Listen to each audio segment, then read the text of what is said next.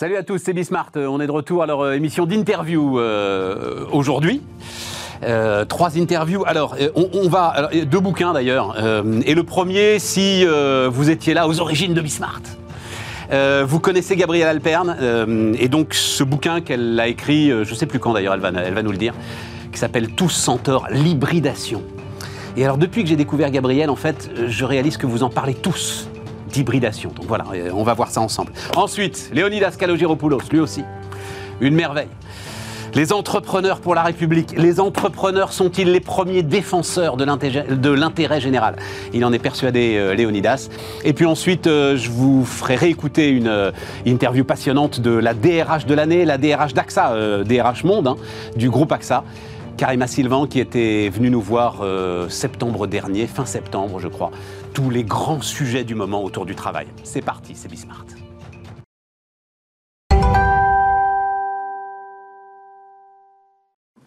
Donc, on démarre avec Gabriel Alperne. Salut Gabriel. Bonjour Stéphane. Donc, et on, on se connaît bien. Alors, mais c'est ça qui est intéressant. Donc, je le disais très rapidement en sommaire, mais, mais je vais en reparler. On va en reparler ensemble euh, tranquillement. Donc, Tous Centaures, euh, bouquin que tu as écrit il y a combien de temps, euh, Gabriel? Eh bien, il, est, il a été publié en 2020. 2020. Ouais, voilà, c'est ça. Et, et on, bon, moi, c'était au printemps dernier à peu près. Non, euh, Au- au- au moment il y a du- 18 mois, voilà, à la sortie du confinement. Voilà. À la sortie du confinement où, où j'ai découvert ça, où tu m'as expliqué donc ce que tu vas à nouveau m'expliquer, la, la libération.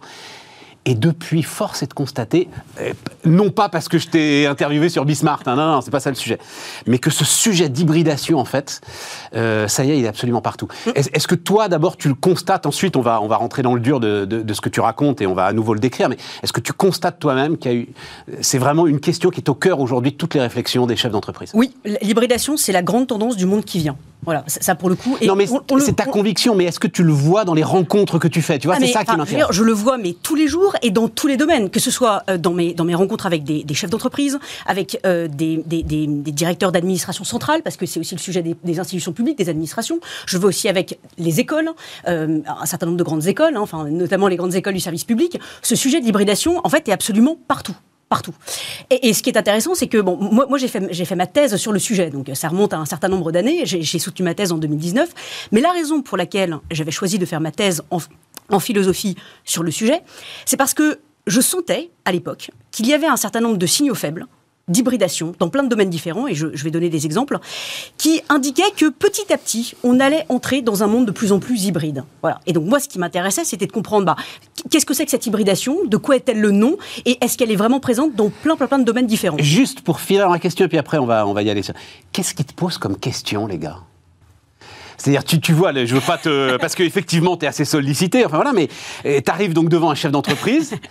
Qu'est-ce qui te pose Il te dit comment est-ce que je fais pour devenir hybride Enfin, et comment est-ce qu'il formule son interrogation sur euh, ce truc un petit peu compliqué à saisir Alors, tout d'abord, c'est moi qui l'aide à formuler son interrogation, parce que je dirais, en tout cas, la meilleure définition du philosophe, c'est celui qui, qui, qui pose des questions et qui aide les autres à s'en poser. D'accord, mais ils t'appellent, enfin, eux, ils, enfin, En ils- fait- ils ont l'habitude de gérer des consultants, je vais le dire comme ça, euh, Gabriel. Et je Oui. pense que quand ils s'appellent, ils se disent Bon, bah, je vais me retrouver avec une consultante Ouais, en hybridation. oui, mais quoi. ça n'est pas du tout le sujet. Parce que justement, moi, ce qui m'intéresse, c'est de poser des questions. C'est, pas tant d'apporter des réponses, mais plutôt, en tout cas, d'amener les, mes interlocuteurs à. à- à- Alors, à alors construire quelle question tu leur poses alors Non, mais ça, ça va être la question, c'est que en quoi est-ce que l'hybridation va pouvoir, enfin, va impacter euh, leur secteur, leur métier, leur modèle organisationnel, leurs concurrents, le marché en règle générale? Ça déjà, c'est c'est une, une des premières questions. La deuxième question, c'est euh, comment est-ce qu'ils peuvent se saisir de la stratégie d'hybridation pour pouvoir, bah, eux, hybrider, c'est-à-dire pas en mode, euh, comment dire, euh, en réaction, mais vraiment en mode offensif. Comment est-ce que, bah, quand je suis euh, dans le domaine, je sais pas, de, la mobilité ou de la grande distribution ou dans le domaine, enfin voilà, du, bâtiment, voilà, ou de l'immobilier, comment est-ce que par l'hybridation des usages, des fonctionnalités, des secteurs, des matériaux, euh, etc., etc., du, serviciel de l'industriel, je vais pouvoir, euh, en tout cas, apporter un certain nombre de réponses et, un, avoir une, c'est une stratégie de survie hein, en période de crise. En période de crise. Et puis deuxièmement, comment est-ce que je vais pouvoir euh, réinventer complètement mon métier?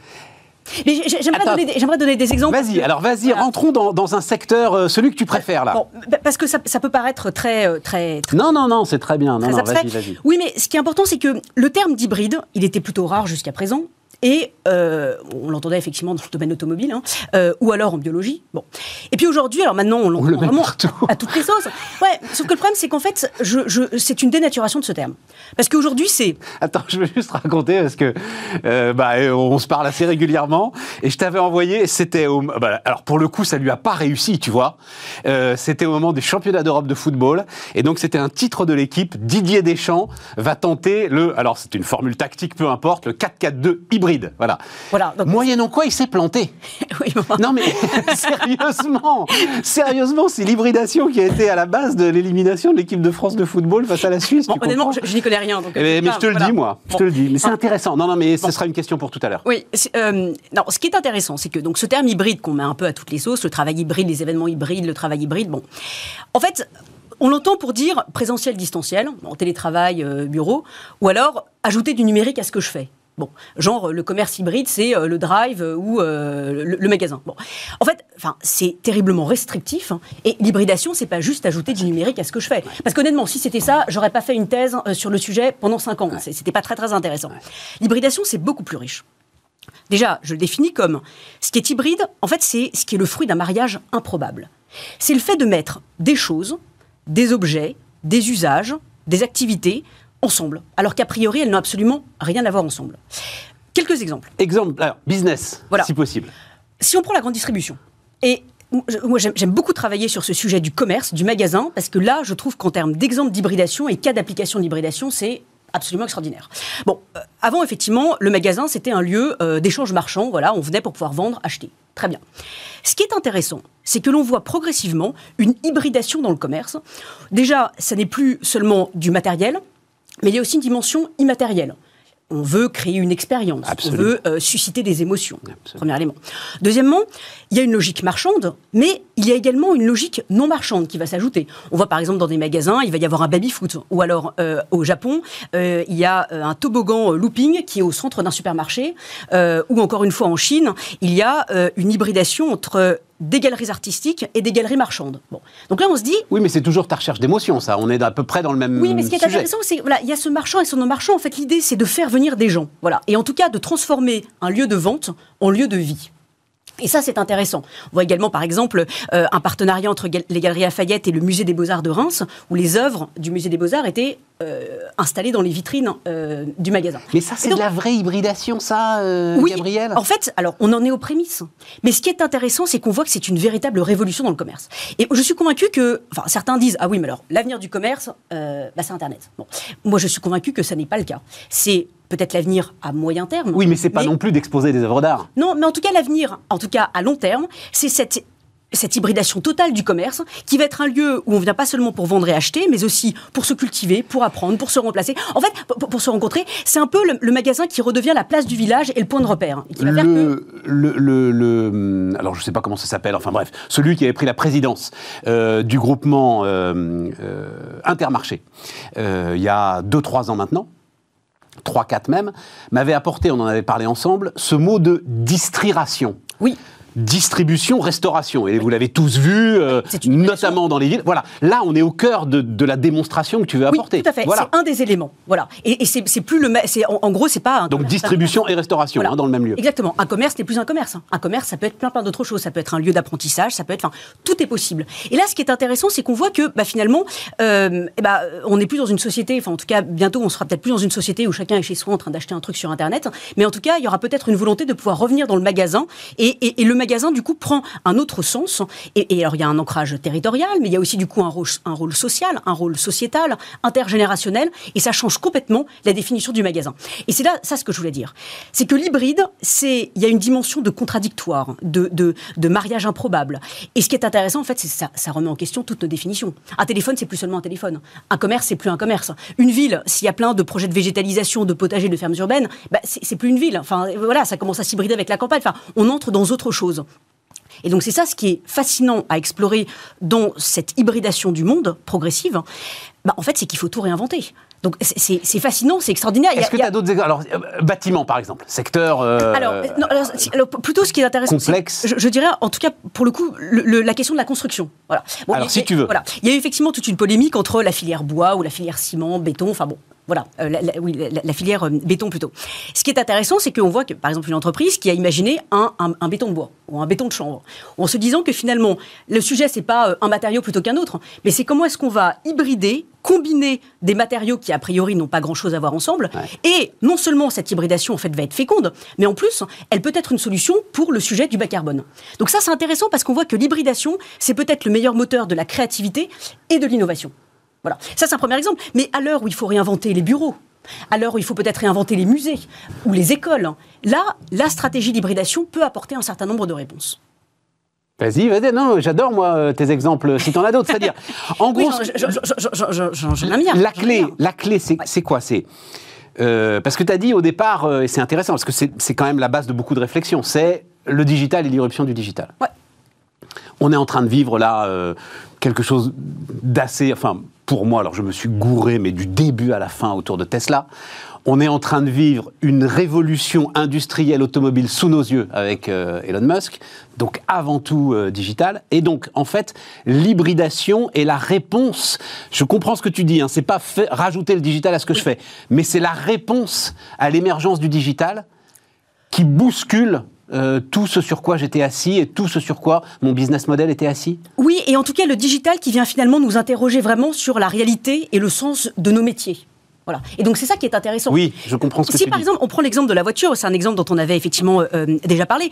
La voiture de demain, c'est pas forcément la voiture effectivement bah, qui est complètement hybride au sens de complètement, enfin, ou qui est bourrée d'éléments numériques et de nouvelles technologies. Pour moi, la voiture de demain, c'est celle qui est transformée en une énième pièce de la maison qui devient un salon. Finalement, à partir du moment où il y a on est en mode de, de, de, de, conducteur, enfin de pilotage automatique, qu'est-ce qu'on va faire dans une voiture?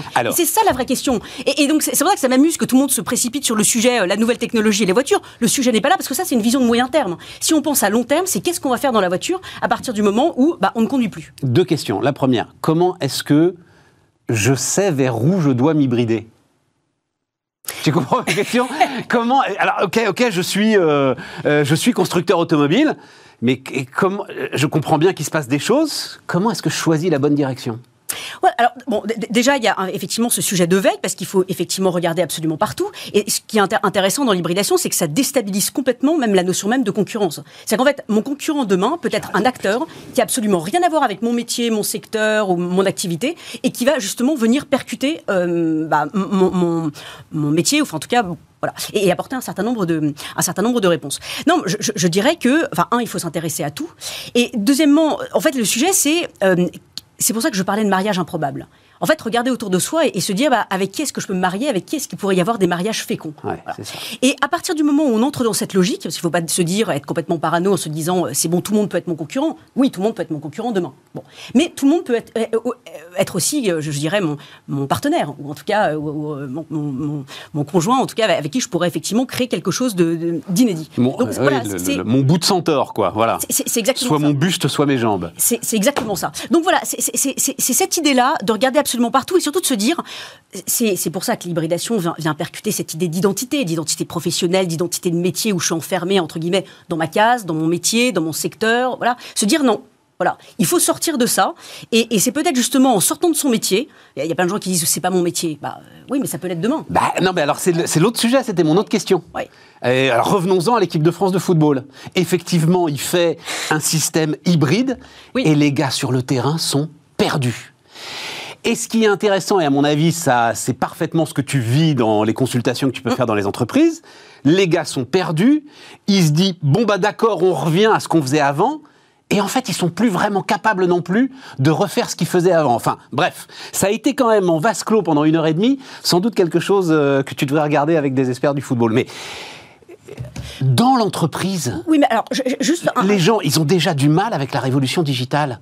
Si tu leur proposes en plus une hybridation accélérée, c'est compliqué quand même. Oui, mais alors, juste pour pouvoir revenir sur, sur, ton, ton, constat d'avant, je dirais que, en, fait, le problème, c'est que en mettant les entreprises dans des cases, en mettant mon métier, euh, mon secteur, mon activité dans une case, en fait, je me rends pas compte que je, je, je participe, sans le vouloir, hein, aux fractures de la société. C'est-à-dire que si je dis, bah voilà, bah il y a les vieux, euh, il y, a les, il y, a, y, a, les jeunes, euh, il y, a, y a les territoires, il y a si et si, je, je, je, mets tout dans des cases.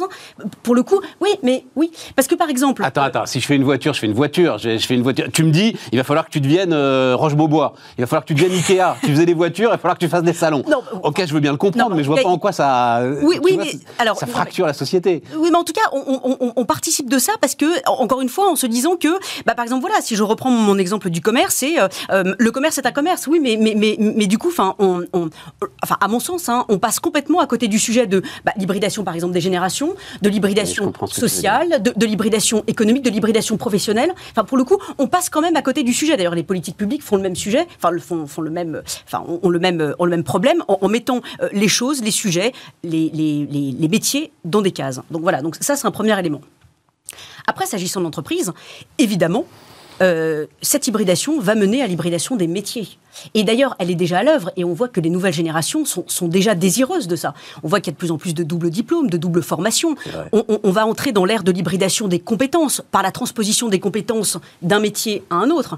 Et, et, ce qui est intéressant, c'est qu'on voit par exemple dans, dans les néo-agriculteurs des, des, personnes qui avaient donc une vie professionnelle avant. Et ce qui est extraordinaire, c'est qu'on voit la manière dont progressivement leurs compétences de leur vie d'avant viennent s'hybrider avec les compétences qui leur sont, enfin, qui sont requises dans le métier de l'agriculture. Et on voit que du coup, ça va transformer complètement le sujet de l'agriculture. Et ça, on peut le voir dans plein, plein de domaines ça différents. Ça fonctionne, ça, parce que euh, dans mon esprit, ça fonctionne jamais. Les, alors, oui, oui, non, non, mais les néo-ruraux et les néo-agriculteurs. Alors, alors, oui, c'est pas la même chose. Hein. Mais, mais, euh, oui, tu as raison. Voilà. Euh, absolument. Ça, n'est pas la même chose. Ça n'est pas la même chose. Voilà. Mais les néo-agriculteurs, ils produisent réellement. Exactement. Oui, les, les néo-ruraux, ils peuvent très bien être en télétravail. Être je comprends. Cadre, je comprends. Voilà.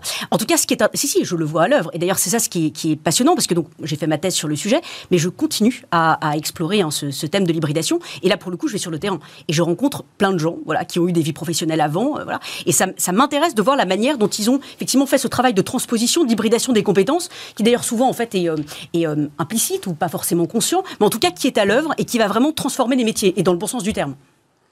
Mais admets que c'est compliqué sur les grosses organisations. Il se trouve que là, tu vois, par exemple, en ce moment, je travaille beaucoup, et c'est absolument passionnant, sur la digitalisation de la fonction finance. Voilà, les, directions financières des grandes entreprises sont en train de vivre un choc, mais euh, euh, énorme, euh, avec la digitalisation, en ce que, je le dis très très vite, l'information financière qui leur appartenait, ils doivent absolument maintenant la laisser échapper et, l'envoyer le plus vite possible dans l'entreprise. Voilà, elle ne leur appartient plus. Bon, déjà ça, c'est compliqué. Donc si en plus tu rajoutes une transformation de ce qui fait le cœur de métier de l'entreprise, waouh oui, c'est un choc vraiment. Enfin... Oui, c'est un choc, mais c'est là qu'on, enfin, c'est ici qu'on retrouvera du sens. Enfin, pour le coup. En plus, oui, parce tu as raison. Non, mais parce que c'est là. tu as raison. On, parce que la fonction financière devient grâce à sa business partner, par exemple. Jusqu'à présent, on, on, était dans l'évidence de la division du travail. Moi, je pense que, enfin, il faut, il faut sortir de ça, et, et c'est au contraire l'hybridation du travail qui peut justement permettre de remettre du sens euh, dans l'entreprise et d'ailleurs aussi dans les administrations tu vas devenir consultante. Tu, non, non, non, je, je, je Tu vas monter un cabinet de consulting, là, le, petit Deloitte de Gabriel Alperne. Non, non, non, ça, ça, ça, ça n'est pas mon sujet. Moi, ce qui m'intéresse, voilà, c'est la recherche, c'est d'essayer de, de, comprendre ces mécanismes qui sont à l'œuvre, ce que ça entraîne, et, et puis comment apprivoiser cette, euh, cette hybridation, parce que j'ai bien conscience du fait que ça peut effectivement déstabiliser. Mais encore une fois, c'est dans, dans, le bon sens du terme. T'en as tellement conscience que, rappelons pourquoi euh, tu as appelé ton livre Tous centaures, c'est-à-dire, ça fait peur. Le centaure est un, voilà, est un animal. Le, le centaure a, a presque toujours été euh, euh, décrit, dépeint, sculpté comme un animal monstrueux, voilà, comme s'il nous voulait du mal parce qu'il est avec son arc et avec sa flèche. Au contraire, moi je pense qu'il est temps de, réécrire le mythe du centaure et de voir que il ne nous veut pas du mal avec son arc et sa flèche. Au contraire, il est en train de nous montrer l'avenir, voilà, et nous montrer les clés justement de, de l'hybridation. Bon, et, quand ils sortent d'une discussion avec toi, euh, nos chefs d'entreprise, ils vont pleurer dans un coin, ils, réunissent tout le monde en disant Trouvez-moi où est-ce qu'on s'hybride. Non, il, peut y avoir des, des, des, des, séminaires d'hybridation. Des idées euh, extrêmement, euh, extrêmement précises et concrètes d'hybridation, à la fois en termes de produits, de services, de, etc., etc. Et aucun secteur n'y échappe. Aucun secteur n'y échappe, non. Gabriel Alperne, donc, mais tu reviendras, hein, euh, Gabriel, on, suivra comme ça. Et tant que nous, on pourra d'ailleurs exister en simple chaîne de télé, on suivra la, la chronique de l'hybridation. On continue, les amis.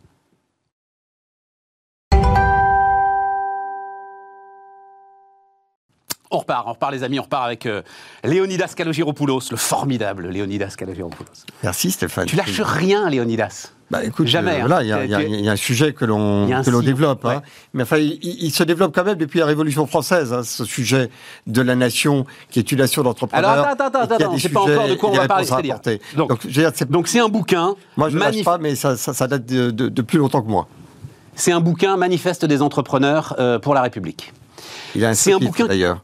Il a un sous-titre La nation au service de l'intérêt général, qui est effectivement, on est au cœur de, euh, du tiers-État, on est au cœur de 1789, on est au cœur de la chute de la féodalité, etc. D'accord. Mais le- départ de euh, ta démarche, enfin je sais pas si c'est pas le départ de ta démarche, mais la première fois que tu m'en as parlé avec précision, c'était autour de l'histoire du Covid et d'une plateforme en fait que tu as ouverte, est-ce que et qui continue d'ailleurs, hein, Tout à fait. où tu t'es dit, euh, à un moment, faut mobiliser toutes les énergies, et les entrepreneurs sont pleins d'énergie.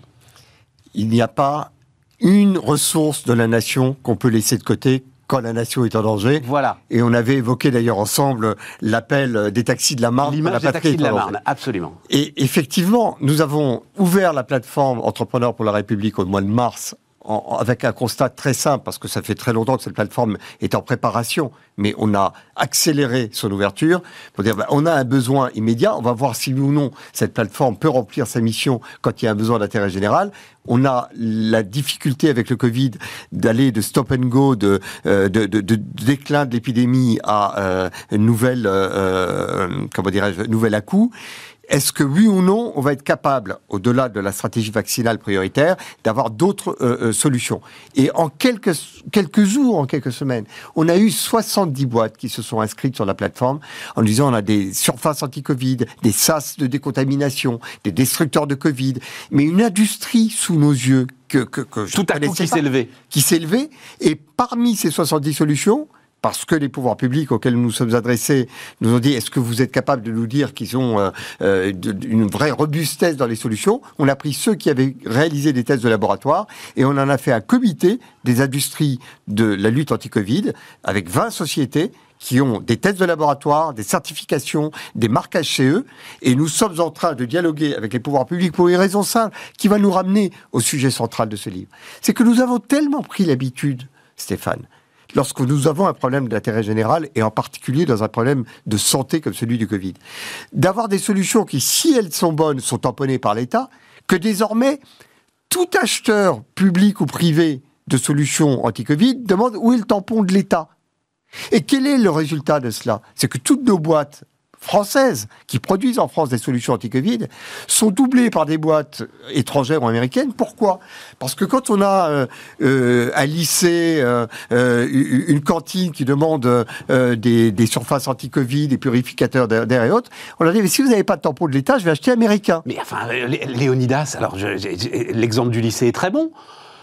Moi, père de famille, moi-même, je vais te demander pour des éléments de santé qui est, euh, oui, le tampon de, euh, j'en sais rien, moi, euh, l'autorité de santé légitime qui a audité le truc et qui nous dit, oui, ok, ça va pas empoisonner Mais vos gamins. Je suis totalement d'accord avec le Ah, fait qu'il faut que ce soit testé, bien entendu. Mais où est le Oui, problème mais testé par un organisme officiel, on est d'accord. les tests qui ont été réalisés, les laboratoires sont pas des gens fou- foutres, ce sont des gens sérieux. Les laboratoires qui ont testé toutes ces solutions, et quel est le problème juste pour On est au cœur bien du sujet, comprendre. C'est qu'il y a des gens qui sont dans l'industrie, d'autres qui sont dans le bâtiment, d'autres qui sont dans le médical. Et tout ça n'a pas été unifié. Ils ont tous fait, les 20 que j'ai sélectionnés, des tests de laboratoire. Ces laboratoires sont généralement certifiés par le COFRA, qui est un organisme de l'État dont personne n'a jamais entendu parler. Et qui permet de valider que si ces tests ont été faits par un organisme certifié COFRA, ce sont des tests sérieux. Mais comme ils sont pas connus, les acheteurs disent oui, mon drapeau bleu, blanc, rouge. Vous n'avez pas de drapeau bleu, blanc, rouge, je vais acheter américain, je vais acheter chinois, mais je vais pas acheter français. Donc je suis obligé, et je le fais, et on est en train de le faire. Grâce à cette plateforme, nous dialoguons avec le ministère de la Santé, le ministère du Travail, le ministère de l'Industrie, euh, tous les ministères euh, regroupés au sein de Bercy, et on va avoir, et, et même Matignon, on va avoir ce moment où on va mettre en lumière, sous le sceau des pouvoirs publics, ce comité que nous avons réalisé, parce qu'effectivement, cette filière, elle est française et elle existe. Mais alors, attends, on, Mais on est si nous ne l'avions pas, comment dirais-je, donné l'occasion de se structurer sur la plateforme, elle n'aurait jamais eu le moindre frémissement. Voilà, donc nous avions besoin de cette plateforme. On est au cœur du truc. Et on peut le que- décliner attends, sur attends, tous attends. les sujets. Attends, attends. Restons là-dessus. C'est très bien. Pourquoi est-ce que euh, moi, père de famille, euh, je veux quand même regarder euh, si euh, ce que telle ou telle entreprise met en place est euh, euh, certifié voilà. Parce que l'entrepreneur, il n'est pas en charge de l'intérêt général. Si. Mais non, Non. Léonidas, Alors, il est en on charge va y arriver. On va de arriver son Oui. intérêt privé, Oui, c'est ça. égoïste, profond. D'accord. Euh, on va en Nous revenir. sommes Euh, schumpeteriens tous les deux, et Non. c'est parce qu'il est en charge Oui, de son intérêt égoïste profond qu'il va triompher d'énormément d'obstacles. Alors, nous, nous allons euh, en, en parler euh, en détail et merci d'avoir le temps. Je pense que l'entrepreneurialisme, qui est une doctrine que je développe depuis longtemps, c'est l'idée, particulière d'ailleurs en France, que lorsque l'entrepreneur se développe dans un environnement comme celui que nous avons dans notre pays, qui est un environnement républicain, il sait très très bien qu'à un moment donné, si ce qu'il fait pour son intérêt propre va à l'encontre de l'intérêt de son client, eh bien, il y aura un coup près qui va lui tomber dessus. Et globalement, tout notre tissu Pas à économique, l'encontre de l'intérêt de son client, à l'encontre de Si, l'intérêt général. mais de l'intérêt de son client et de l'intérêt général, parce qu'il va de soi que si il met de la farine euh, dans un flacon et il dit c'est un euh, destructeur de Covid et que ce n'est pas vrai, ça va lui tomber dessus. Et pour preuve, j'en veux pour preuve que l'un de nos membres a eu un contrôle de la DGCCRF qui lui dit c'est pas parfait votre truc, je veux vérifier votre test euh, pour savoir et on l'a retiré du comité et on est en train de diffuser l'information de la DGCCRF auprès de tous nos membres pour qu'on soit totalement dans les clous. Parce que moi, entrepreneur, moi, qui représente ce comité et représente ce collectif, je veux, et c'est ma marque de fabrique, que ça serve l'intérêt général. Et si ce Oui, n'est pas parce le cas, t'es habité, toi, Non, Léonidas, c'est pas, pas le cas habité. des Pas du 3 tout. millions d'entrepreneurs qui ce sont en n'est France. pas du tout le cas. Je suis avec des entrepreneurs extraordinaires, tu les feras venir à ma place, et ils te parleront de quelque chose qui est beaucoup plus important d'entendre de leur bouche que de celle de beaucoup de politiques. Ils te parleront de notre pays, et de leur volonté, et de notre volonté de servir notre pays. Et pardonne-moi, c'est très important, parce que nous allons, au-delà du Covid, parler des banlieues, parler de l'illettrisme, Attends, attends, attends. parler Je de l'environnement. Je veux d'abord parler des entreprises et, et En l'occurrence, celle-là. Léonidas, tu cites la Révolution et euh, euh, nous la vénérons tous, il n'y a aucun problème. Tu sais ce que c'est, la faite- République Mais non, mais l'histoire est faite d'entreprises petites ou grandes qui se sont écroulés parce qu'ils n'ont pas fait attention à l'intérêt général. qui ont, mais non, mais qui ont sciemment Oui. euh, construit des fortunes contre l'intérêt général. Ce Et qui arrive à Facebook en ce moment, par exemple, est un exemple éclatant. On a un entrepreneur incroyable qui, à un moment, part en vrille. Oui, Voilà. Mais- bien, heureusement qu'il y a un contrôle, mais je ne suis pas contre l'État, entendons-nous non, mais bien. c'est pas un contrôle de l'État, Non, non, là, je pour le suis- coup. non, non, je ne Facebook, personne ne contre- contrôle Facebook. Je ne suis pas contre l'État. Je veux, di- je veux bien qu'il y ait l'autorité de l'État et je veux bien que l'État soit en dernier ressort. Après épuisement de- du constat de carence. En dernier ressort, le garant de l'intérêt général. Mais il ne faut pas, parce que l'État est le garant de l'intérêt général en dernier ressort, considérer que chaque entrepreneur est un ennemi de l'intérêt général. Oui, il ne comprends. va pas constamment, tous les jours, abîmer les dents de son client euh, quand il est dentiste, Mais bien sûr, on est rendre aveugle euh, son client quand il est ophtalmo. Donc, et, et- et pardon, si j'ai 25 ans de direction d'une boîte derrière moi, c'est que généralement mes clients m'ont apporté d'autres clients et n'ont pas dit à tous ceux que euh, avaient autour de lui d'aller surtout pas euh, chez Calogero s'il est mauvais. Donc l'excellence et la volonté de, de bien faire les choses fait que on sert aussi l'intérêt général. Mais je voudrais arriver sur un point qui est fondamental, c'est les entrepreneurs pour la République. C'est quoi la République par rapport à une démocratie? C'est très important. On n'est pas juste une démocratie, on est une République.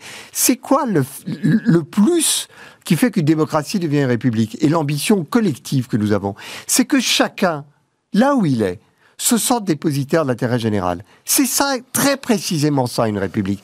Pardonne-moi, on Oui, peut dire... ça, c'est le. Enfin, Non. je vais être un peu Ben, brutal. soit. c'est le rêve de Robespierre, ça finit très très mal, ça. Que- Alors, peut-être que ça finit mal. Nous demander à nous, et c'est la vertu, tu comprends là, nous demander à nous la vertu généralisée et que chacun porte la vertu, ça finit très très mal. Eh bien, il y a la mauvaise face et puis il y a la bonne face, qui est lorsqu'effectivement chacun se dit qu'est-ce que je peux faire à ma place pour que la collectivité à laquelle j'appartiens et dont je me sens dépositaire de l'intérêt de cette collectivité aille un peu mieux? Eh bien, qu'est-ce qu'on a sur cette planète?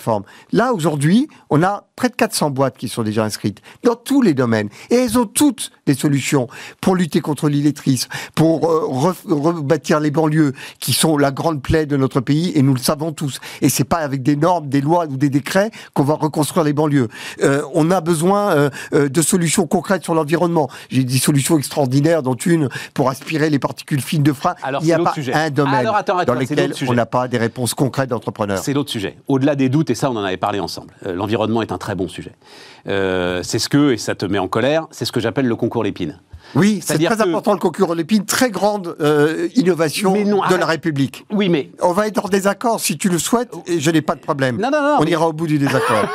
non, mais et Léonidas, avec joie d'ailleurs. Hein, et, face et à des défis, face à des défis, tu prends l'environnement, face à des défis qui sont des défis considérables. Oui. Euh, je le connais d'ailleurs, euh, cet entrepreneur euh, dont le petit Talano, aspirateur- absolument. dont le petit aspirateur, Il a levé 17 millions. Ah, et tout à fait. Enfin, tu comprends. C'est pas à la hauteur du défi. Je mais c'est pas à la hauteur du défi. C'est totalement à la hauteur du défi. Mais non. Alors, dire, de- la hauteur du défi, bah d'ailleurs, euh, RTE l'a dit euh, en ce qui concerne la France euh, hier, la hauteur du défi, c'est construire 19 EPR, tu comprends? C'est-à-dire, ça échappe aux entrepreneurs, tout ça. mais on n'a pas dit que c'était contradictoire avec les EPR, sauf que les EPR n'enlèvent pas les particules fines de frein qui sont devenues la principale source de, de, de, de pollution de l'air dire, ça urbain. marche à côté, en fait? Mais en complément, En je n'ai pas dit. je- moi, je n'ai jamais dit que je voulais pas d'État. Je suis pas un anarchiste. Je dis simplement que l'intérêt général euh, a, a besoin de solutions concrètes et que généralement. Ce que fait l'État lorsqu'il s'empare d'un sujet d'intérêt général, c'est qu'il produit de la norme, du décret, de la loi, et que l'on peut plus de penser qu'à chaque fois qu'il y a un problème, on pourrait dire ah que fait l'État? Oui. Ce que je veux, ce que je veux et ce qui est au cœur d'entrepreneurs pour la République, c'est qu'il y ait désormais un réflexe dans notre pays. Quand il y a un problème d'intérêt général, qu'est-ce que proposent les entreprises Ouais, c'est ça. Et ça, c'est fondamental. Alors qu'aujourd'hui, on a le réflexe inverse. instantanément, le Instantanément. réflexe inverse, instantanément, que fait l'État Et l'État qui croule quotidiennement devant la demande de que faites-vous? se sent aujourd'hui obligé de dire je vais répondre à tout. Et quel est le résultat? Dès lors qu'il veut répondre à tout c'est qu'il répond à tout très mal. Ouais. Et encore plus mal à ce qui devrait être sa réponse et des domaines dans lesquels il est seul à avoir la réponse. Alors attends, parce que tu m'apportes un, alors une jurisprudence du Conseil d'État que je ne connaissais pas. Donc, euh, dans les années 30, à l'heure où la Nevers. Voilà, à l'heure où la tentation de l'interventionnisme public dans la sphère économique est croissante, écris-tu, il y a eu un arrêt célèbre, Chambre syndicale du commerce en détail de Nevers, qui a précisé que l'intervention publique ne se justifiait que pour autant qu'il faisait suite à un constat de carence de l'initiative privée. fondamental. C'est un des piliers du droit public français. D'abord et avant tout, est-ce que l'initiative privée pourvoit ou pas aux besoins d'intérêt général dont l'autorité publique euh, peut être informée ou saisie? Eh bien, s'il y a une initiative privée, elle a la priorité. Et ce n'est que s'il y a un constat de carence que la collectivité intervient pour euh, euh, trouver une solution. Mais le Donc, par exemple, quand les grandes villes remunicipalisent leurs services euh, de traitement des eaux, elles sont absolument pas, elles sont même en fait en contradiction avec euh, la jurisprudence du Conseil d'État. Alors- elles vont trouver un, un- un motif d'intérêt général pour le faire. Alors, elles vont trouver un motif d'intérêt général Mais pour le faire. bien Elles vont que- probablement trouver que euh, soit ça coûte trop cher, soit, Oui, voilà. euh, soit c'est mal fait. Bon, mais il y a d'abord et avant tout le. Mais je voudrais juste m'arrêter, faire un arrêt sur l'image sur ce sujet parce que ça, ça veut dire quoi? Ça veut dire que l'on attend d'abord et avant tout que la nation. C'est quoi la nation? Ce sont des, jeux, des, des citoyens agissants. Et, et comment est-ce qu'agit un citoyen? Il agit d'abord et avant tout en, en maniant cet extraordinaire instrument qui est sa liberté d'entreprendre. Et c'est quoi la liberté d'entreprendre? C'est prendre en main un problème.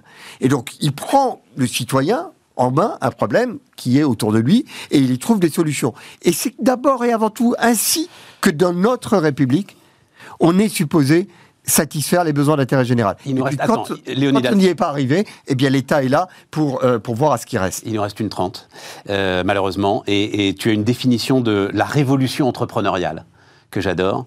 Tu dis on ne conteste plus l'ordre établi en faisant le projet de saisir les biens de production d'autrui, on le fait en construisant ses biens propres. Eh C'est ça, la révolution propre entre- entreprise. voilà. La révolution entrepreneuriale.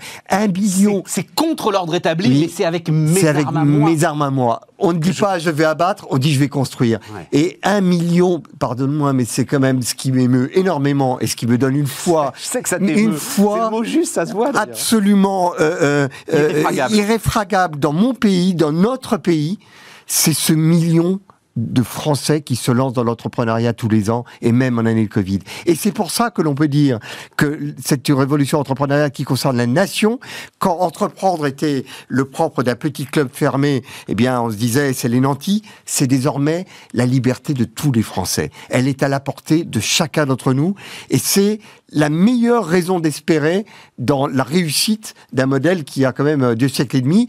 Il, il a tout saute, il a des aléas.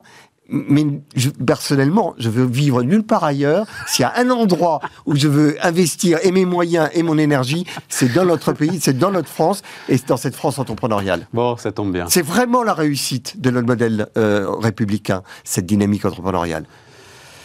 Manifeste des entrepreneurs pour la République et donc euh, la plateforme. euh, La plateforme, elle est sur entrepreneurpourlarépublique.com et je salue les éditions euh, Ballant qui ont euh, mis beaucoup de cœur euh, à l'ouvrage, c'est le cas de le dire, euh, pour sortir ce petit euh, manifeste en très peu de temps. Allez, on termine euh, l'émission, les amis. Donc, euh, la, la DRH de l'année, vous allez voir, c'est absolument passionnant. Elle était venue nous voir euh, fin septembre, si je me souviens bien. Karima Sylvent, donc, qui va terminer avec nous cette émission. On se retrouve demain.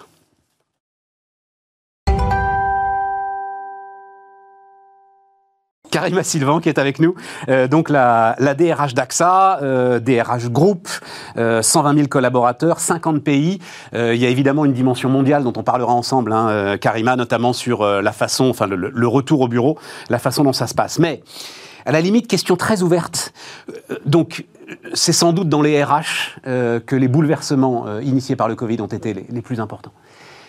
Qu'est-ce que vous, vous mettriez en avant euh, sur l'ensemble de ces bouleversements, et évidemment d'abord en pensant à l'environnement français ou en tout cas à l'environnement occidental ou européen. Alors, on a beaucoup parlé, parlé de première ligne hein, ces, 18, Ouais, ces 18 derniers mois. très juste. Et en entreprise, je pense que les DRH ont vraiment fait partie de la première ligne.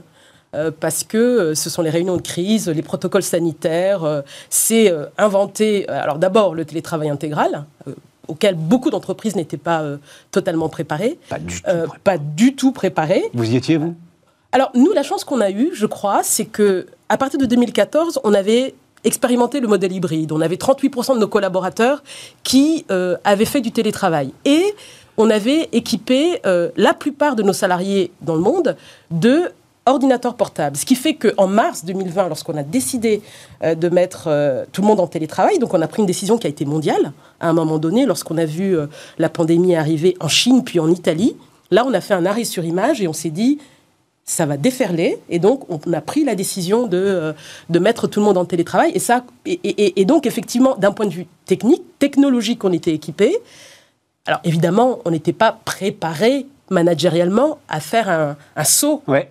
de cette nature-là. Ouais. Mais je dirais que euh, ce qu'on avait fait auparavant nous avait donné quelques clés et le fait d'avoir expérimenté le modèle hybride fait que bah, on avait immédiatement des petits modules de formation à disposition qu'on a envoyés un peu partout dans le Module monde. de formation important, plus, parce qu'on va en parler, Oui. plus pour les managers Exactement. que pour les gars qui se retrouvaient chez eux, on est d'accord Exactement, exactement. Mais aussi pour les gars qui se retrouvaient chez eux, parce que, euh, vous savez, Teams, par exemple, euh, au démarrage, on l'avait déployé, bien sûr, mais euh, tout le monde ne l'utilisait pas, forcément. Donc il a fallu apprendre à s'en servir. Ah, ouais. apprendre à Bon, s'en servir. Ça, c'est Et un puis, détail, euh, c'est pas qu'un détail, parce que il y a aussi euh, comment gérer les réunions, comment créer du lien, comment s'assurer que tout le monde participe, etc.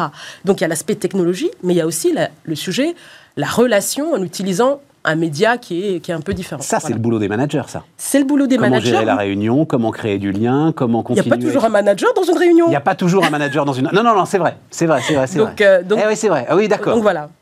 Euh, mais alors, euh, allons-y sur euh, les managers. C'est eux qui, aujourd'hui, ont le plus gros effort à faire, finalement, pour euh, se mettre à la page Oui. en termes de ressources humaines? Alors se mettre à la page, je sais pas, mais ce que je constate, c'est que pendant la crise, ils ont été, euh, ils ont tenu les équipes. Nous, notre engagement, il a augmenté pendant la crise. On mesure notre engagement, on fait des ça, enquêtes. alors, parce qu'on était en mission, Karima. Alors, pas que, parce que moi, je prends le temps de lire les verbatims des salariés. Alors vas-y. Et euh, qu'est-ce qu'ils disent quand on leur demande oh, est-ce que vous êtes engagé, comment ça se passe, etc. Ils disent mon manager était là, mon équipe était là. Et était là non seulement effectivement pour le boulot, mais aussi avec un soin, une attention, une écoute qui était différente d'avant. Donc moi, ce que je pense, c'est que le management, il a grandi pendant cette période. Ça alors. Voilà. Et donc, c'est vrai qu'aujourd'hui, on est dans une phase qui est différente parce que nous avons décidé, comme beaucoup d'entreprises, mais comme quelques entreprises, d'avoir une politique mondiale euh, de, de télétravail avec un travail hybride qu'on met en place partout dans le monde. Et les managers, bah oui, c'est une adaptation. On compte sur eux. C'est un travail qui devient un peu différent. Vous allez très très loin à parler de réinvention des rapports humains. Oui.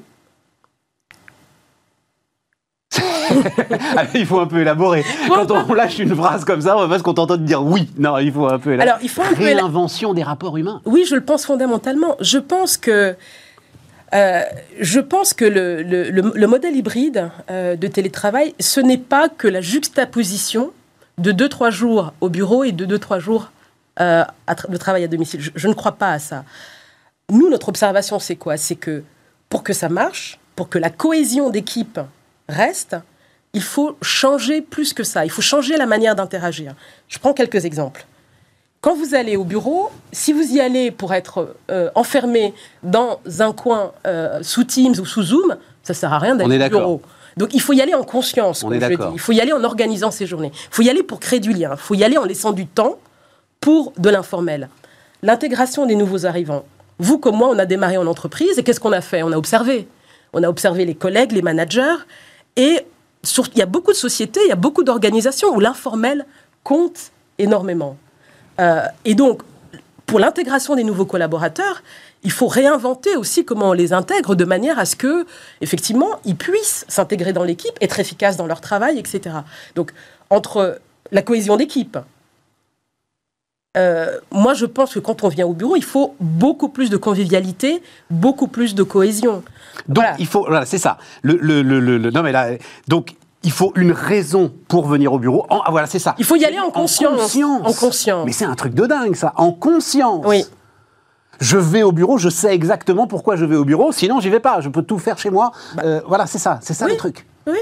J'y vais pour. Mais ça- je peux y aller aussi. Ma conscience, ça peut être aussi de euh, c'est trop petit chez moi ou euh, Alors, ça j'en peut peux ça. plus, ça me saoule. euh, et je vais quand même faire un boulot basique. Exactement, exactement, parce que je crois qu'il ne faut pas obliger. Euh, beaucoup euh, euh, et certains de nos collaborateurs préfèrent être au bureau qu'être à la maison. Et ça, je le respecte et nous le respectons. Mais pour ceux qui aiment cette alternance, effectivement, moi je conseille, pensez vos journées au bureau, organisez vos semaines à l'avance. Euh, Renseignez-vous qui, qui, qui sera là au bureau lorsque vous y êtes? C'est ça. Vous Voilà. parlez d'agenda partagé. Agenda partagé. Oui. Donc en permanence, l'équipe. L'équipe Et c'est quoi une équipe pour, euh, dans votre esprit? C'est 6, 7 personnes Ça peut être euh, 10, 15, 8, 10, euh, 15 parfois c'est c'est 30 personnes. Parfois, euh, c'est dans- 30 dans- dans personnes, les et là, organisations. chacun voit Voilà. l'agenda de l'autre, voit quand est-ce qu'il sera au travail ou pas, etc. Et On le donc, recommande parce que, euh, quand, au fond, quand vous allez au bureau, moi je me souviens au début, vous vous souvenez, quand on a repris euh, le chemin des bureaux? bah non, euh, nous, parfois, on, a, on y allait? nous, on a créé ça, en fait, si tu veux. donc c'était- Alors, parfois, parfois, on le voyait dans certaines organisations, les bureaux étaient un peu vides, on repartait immédiatement, Ouais, ouais, ouais. ça ne donnait pas envie. Les agendas partagés et, et le fait de venir en conscience, c'est aussi de se dire j'y vais, je vais rencontrer un tel. Il y a telle personne qui vient d'entrer dans l'entreprise, première rencontre, je veux le voir. D'accord. J'ai un entretien d'évaluation avec euh, quelqu'un dans mon équipe, je vais pas le faire sous Teams.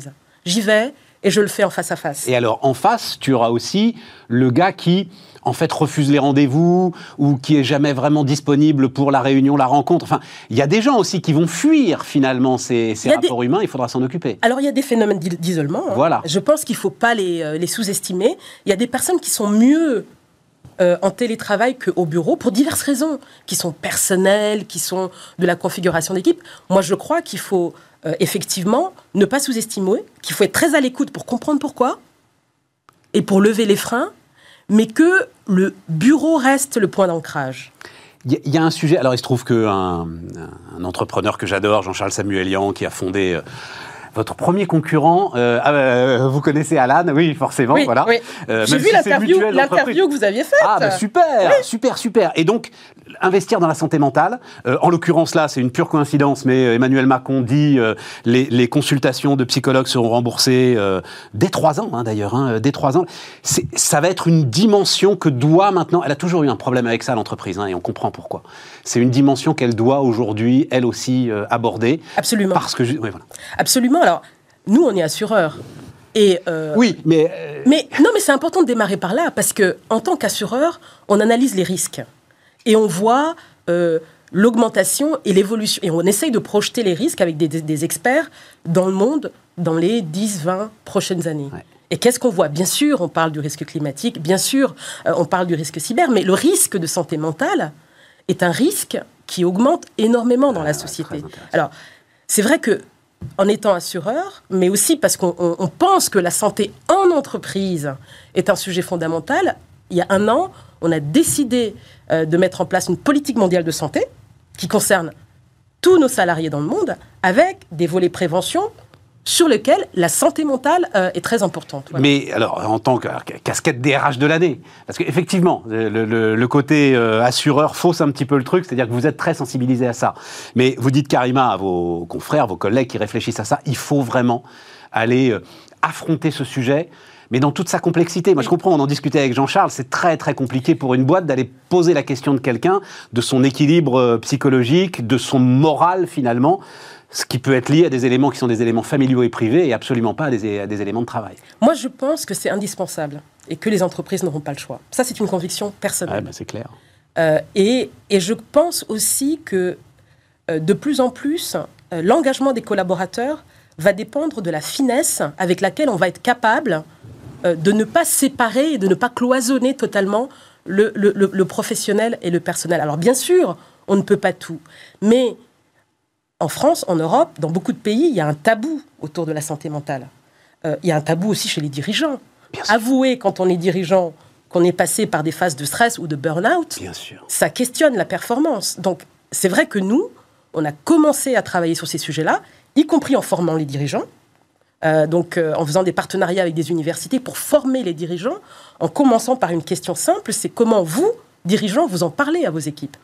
Parce que si les dirigeants eux-mêmes euh, n'osent pas en parler à leurs équipes, le problème commence là. Voyez, donc effectivement, il y a une forme de libération de la parole qui peut, enfin qui est pudique aussi, hein, bien sûr, et qui est dans le respect, mais qui doit exister. Pourquoi c'est important? Parce que euh, nous, comme beaucoup d'entreprises, nous mettons en place des programmes d'assistance. Donc, euh, AXA, au début de la pandémie, on a, on a, euh, on a déployé des programmes d'assistance psychologique dans tous les pays dans lesquels nous opérons. Donc, tout salarié d'AXA peut appeler une assistance psychologique à tout moment, H24. Ces programmes, ils ne sont pas forcément très utilisés. Pourquoi? Parce qu'on n'en a pas entendu parler, on a des doutes, on n'ose pas. Mais oui, mais bien sûr, on n'ose pas. Voilà, et donc C'est quand même un truc de l'entreprise et tout à coup je vais dire que je vais pas bien, que je me sens c'est mal, que c'est pas un truc de l'entreprise parce que c'est un truc indépendant, mais Oui, payé par l'entreprise. Mais le doute subsiste. Ouais. Je suis d'accord, Stéphane, le doute subsiste. C'est pour ça que je dis, il faut quelque part, quand vous voyez des chiffres qui disent que 30 à 40 des êtres humains sur Terre rencontrent dans leur vie un problème de santé mentale, c'est pas un sujet à côté. Alors, C'est un sujet qui est là. particulièrement, juste d'un mot, mais particulièrement dans le secteur tertiaire, il y a cette notion qui a été montée il y a dix ans avec notamment le drame qu'avait traversé Orange, du travail invisible, de l'ensemble de ceux qui, du fait notamment des pyramides euh, des âges, euh, des boomers, se disaient à la fin de la journée, mais qu'est-ce que j'ai fait en fait d'utile à l'entreprise ça, ça reste un sujet aujourd'hui, euh, Karima, ou c'est euh, c'est quelque chose qui maintenant a été traité Enfin, Moi, je pense, moi, je pense que c'est quelque chose qui a été traité. Le sujet qui est derrière ça, c'est aussi le sens du métier. ouais, voilà, c'est ça. Voilà. Et euh, je pense que les, nous, ce que nous avons fait pendant la crise, c'est euh, communiquer et révéler notre raison d'être, qui était déjà là. Mais c'est très important d'en faire un objet de débat et de discussion, et puis de le ramener au métier. Donc notre raison d'être est autour de la protection et du progrès, mais tous nos salariés euh, ont des métiers où ils sont en contact avec des clients dans des contextes qui sont parfois difficiles, justement parce qu'on est sur ce métier de la protection. Et donc, ramener euh, le quotidien, justement, à, au fond, quel métier que je fais, quel service je rends à la société, euh, C'est extrêmement important. Alors, mais Il ne faut pas déshumaniser le travail. Le travail est humanisé parce que justement, il y a une raison pour laquelle on se lève chaque matin euh, et, euh, et on va travailler En conscience. en conscience. ce qui nous amène, ce qui nous amène à l'autre grand sujet de la rentrée, c'est-à-dire les compétences. Les compétences, les recrutements. Crise des recrutements pour AXA comme pour, euh, j'ai presque envie de dire, l'ensemble des boîtes de France. C'est-à-dire vous avez un problème aujourd'hui de rétention des talents, euh, de Alors, captation des... Pour l'instant, nous, nous euh, on n'observe pas de tension euh, importante sur euh, nos, nos différents recrutements. On reste prudent euh, parce qu'il y a certains autres marchés dans le monde où, par exemple, sur l'informatique ou, l'actuariat, il commence à y avoir euh, quelques tensions, mais beaucoup moins que les, sec- les secteurs d'activité dont on entend parler euh, généralement dans la presse. Je dis je reste prudente parce que il faut voir ce que les prochains mois vont donner. Voilà. Mais en moyenne, pour vous donner une idée, AXA, c'est euh, 100 000 candidatures par an, c'est 16 000 recrutements dans le monde, c'est 5 000 en France. C'est ça les volumes avec lesquels D'accord. Et, vous avez bah, justement un pouvoir d'attractivité aujourd'hui euh, qui reste assez fort pour. Parce que je sais pas, même les grandes boîtes dans. euh, pas mal dans les fonctions support d'ailleurs, hein, euh, alors moins les RH, mais direction financière, etc. Il y a aujourd'hui des vrais sujets qui se posent euh, et qui visiblement se posent Bah, moins encore une fois, on commence Ouais, à ouais. sentir des petites tensions, mais on n'a pas de difficulté de recrutement On- euh, sur, euh, sur, sur les métiers. Moi, j'ai beaucoup entendu dire qu'actuaire, donc l'actuaire, pardon pour ceux qui, hein, c'est celui qui calcule les risques en fait, hein, voilà, et que c'est un métier qui allait disparaître, que l'intelligence artificielle allait être le meilleur, enfin un actuaire imbattable. Voilà, j'ai toujours été chauffeur routier, radiologue, actuaire sur les métiers qui euh, Alors nous, allaient être condamnés par Alors moi, j'y crois l'intelligence pas. artificielle. Ça, ça j'y crois pas. Il y a quelques années, nous avions lancé un exercice qui était là, un peu de, de, de prévision. euh, de prévision de ce que euh, le digital et la data Allait transformer. allaient transformer nos métiers. Euh, et effectivement, bien évidemment, l'actuaire, il va beaucoup plus utiliser l'intelligence artificielle et il va beaucoup plus utiliser euh, le matching des données, euh, le fait, de, de- de- voilà, le, le fait de, de faire parler les données euh, et des données très complexes entre elles avec des outils de plus en plus complexes. Donc ça, c'est une réalité déjà qui est euh, par exemple de, donner- de prendre des données climatiques euh, et, de les, euh, euh, et de les regarder de manière beaucoup plus fine et Ouais. complexe qu'auparavant. Mais vous avez toujours besoin d'une intelligence humaine pour décider quel est le juste produit et le juste prix par rapport, euh, par rapport à un risque. Par rapport au risque. Voilà. Et donc, euh, moi, je ne crois pas du tout à la disparition du métier d'actuaire. Les actuaires ont de beaux jours devant eux. Par contre, par contre, ils vont effectivement utiliser des outils beaucoup plus euh, sophistiqués. Ils se marient, entre guillemets, avec les data scientists de manière beaucoup plus, beaucoup plus fine et beaucoup plus serrée. Et, euh, et donc le lien avec l'informatique, les données, l'utilisation des données, la nature des données qu'on mélange ensemble, euh, ça devient un peu la clé du, la clé du, du succès. Autre élément qui est alors au cœur de ça, j'ai bien compris, au cœur de votre euh, stratégie, stratégie RH, la parité, l'égalité homme-femme. Alors euh, là, pour le coup, je ne veux pas qu'on parle de la France parce que, ok, d'ailleurs, je crois que c'est fait. euh, vous êtes plus ou moins à parité sur En. France, quand je regarde nos, nos- nos entités en France, on, on a bien progressé. Moi, ce qui m'intéresse, la- c'est euh, l'Inde, le Moyen-Orient, enfin, l'ensemble de ces pays où, si AXA pousse ce sujet, est-ce que, enfin, vous ne faites pas, on parle maintenant d'appropriation culturelle, enfin, de choses comme ça, c'est-à-dire d'aller plaquer des exigences d'une société occidentale sur des sociétés qui n'y sont absolument pas prêtes. J'imagine que vous avez réfléchi à ça. euh, On a beaucoup réfléchi à ça, parce qu'effectivement, vous l'avez dit, on est présent dans 50 euh, pays dans le monde, et moi j'ai beaucoup voyagé euh, dans, dans ces pays-là, et je ne le crois pas. Je pense qu'il y a des, des, euh, au fond, qu'il y, a des transitions qui sont universelles.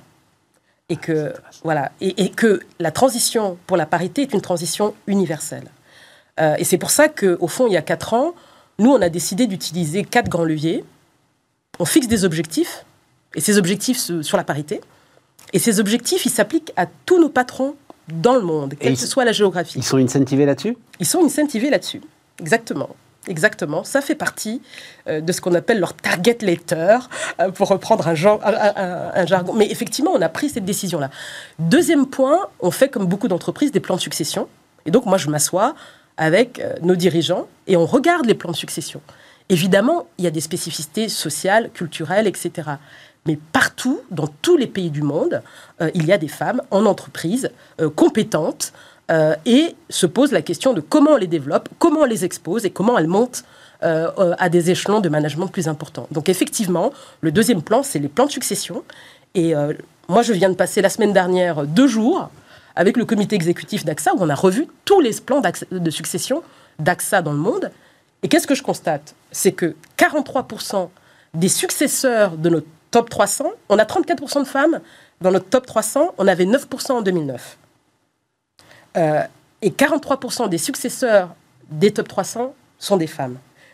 Pourquoi c'est un indicateur important? Parce qu'on dit toujours, mais elles sont pas là, elles n'existent pas. Les plans de succession, c'est extrêmement important. Vous savez, Karima, on le vit même, nous, médiatiquement, quand même, hein, euh, d'essayer d'aller les chercher. Voilà. etc. Non, mais Tout à fait. hein. c'est un travail qui prend 10-15 ans. Oui, Il voilà, faut assumer le fait que c'est un travail qui prend beaucoup d'années, mais je pense que c'est un. partout dans le monde, ça s'applique de la, de, de- de- de la, de la même façon. Les deux autres leviers qui sont importants et sur lesquels nous on travaille, c'est les dispositifs de, de, euh, de développement. Donc on fait du mentoring euh, à grande échelle dans l'ensemble de nos entités. Et puis le dernier point qui me tient extrêmement à cœur, c'est objectiver les décisions de nomination, les processer. Parce que c'est très important lorsque vous nommez une femme que dans les couloirs, on ne dise pas euh, elle a été nommée parce que c'est une femme, voyez? Et donc, et donc, pour moi, objectiver ces décisions de nomination, c'est extrêmement important. Donc, pour notre top 300, par exemple, les candidats hommes et femmes sont évalués avec un 360, avec un consultant externe, et les décisions sont prises en prenant en compte ces évaluations. Et donc, et, et- et c'est extrêmement, euh, euh, extrêmement important de, d'avoir. Mais oui, mais euh, Karima, c'est ah, c'est passionnant. Je ne savais pas que ça allait si loin, mais c'est une injonction contradictoire. C'est-à-dire que. Je crois que, pardon de le dire comme ça, mais enfin en plus je l'ai vécu, puisque moi-même j'ai été manager. Je crois que certaines décisions de nomination de femmes sont prises. Alors oui, sans doute qu'on a une, vision du potentiel de celle qu'on nomme à cette place, mais elle n'est sans doute pas au niveau. On le fait parce que on a ces objectifs de parité à respecter, ou parce qu'on pense sincèrement qu'il faut avancer dans cette parité. Mais si on avait fait une évaluation 360, euh, sans doute la femme que l'on devait nommer aurait-elle été moins bien classée que l'homme qui aurait pu prendre sa place. Ça dépend quels sont vos critères. La question, c'est quels sont vos critères? C'est ça la question. Effectivement, vous avez des critères qui sont l'expertise, vous avez des critères qui sont le potentiel et la capacité à gérer euh, et à manager les équipes, à vrai. transformer les équipes. C'est vrai. Ça dépend quels sont vos critères. C'est vrai. Moi, je connais des critères. C'est vrai, tu voilà, Ouais, des c'est manières de mettre. Voilà. Bon, donc c'est pour ça que c'est très Je comprends. important de se dire quels sont les critères et pourquoi je vais faire telle nomination à tel poste. Voilà. Et, euh, et donc, on peut, à un moment donné, privilégier le potentiel et la capacité à transformer une organisation que par rapport à un candidat qui aurait peut-être un peu plus d'expertise, mais qui n'aurait pas la même capacité à transformer une organisation. Donc je crois que la question, c'est celle des critères, mais qu'il faut absolument objectiver et expliquer à l'homme et à la femme candidat pourquoi vous avez été choisi et pourquoi vous n'avez pas été choisi. Nous, nous avons des processus aujourd'hui bah, où c'est plutôt l'homme qui est choisi. Et on explique à la, à la femme que ce n'est pas elle et voilà pourquoi. Et l'inverse. Donc voilà. Euh, on est au bout, euh, Karima, c'est absolument passionnant. Euh, dernière question, c'est, enfin, je vous entends, et en fait, j'ai l'impression que vous avez la conviction que l'entreprise, c'est un peu contre-intuitif, mais sort finalement renforcer la cohésion d'entreprise, sort renforcer de ces deux ans complètement dingues qu'on a tous traversés. Alors, effectivement, moi j'ai cette conviction-là. Ouais. On le voit hein, dans certains baromètres de confiance. Ouais. Je sais pas si vous, je suis sûr que vous lisez ces baromètres. Oui, mais je me méfie encore un peu parce qu'on est encore sur. euh, en, en poste, c'est presque l'aftershock. euh, Alors, en tout cas, moi, me- L'entreprise a été là, comme vous le décriviez très bien, au moment où on était perdu, et donc on lui en est encore un peu reconnaissante, mais je voudrais voir euh, ce que ça donne dans un an. Je suis d'accord, il faut attendre de voir. Moi, au-delà des, des enquêtes, j'écoute les collaborateurs Ouais, et ce qu'ils me disent. Et donc, et effectivement, ce qu'ils me disent, c'est que leur confiance en l'entreprise a augmenté pendant la période. Donc, attendons de voir. Je pense que ça oblige les entreprises Ouais. à regarder de manière plus fine euh, ces questions d'engagement et à maintenir dans la durée cette confiance-là. Donc, euh, tout reste à faire. Karima Sylvain, donc la DRH de AXA, était notre invitée sur Bismart.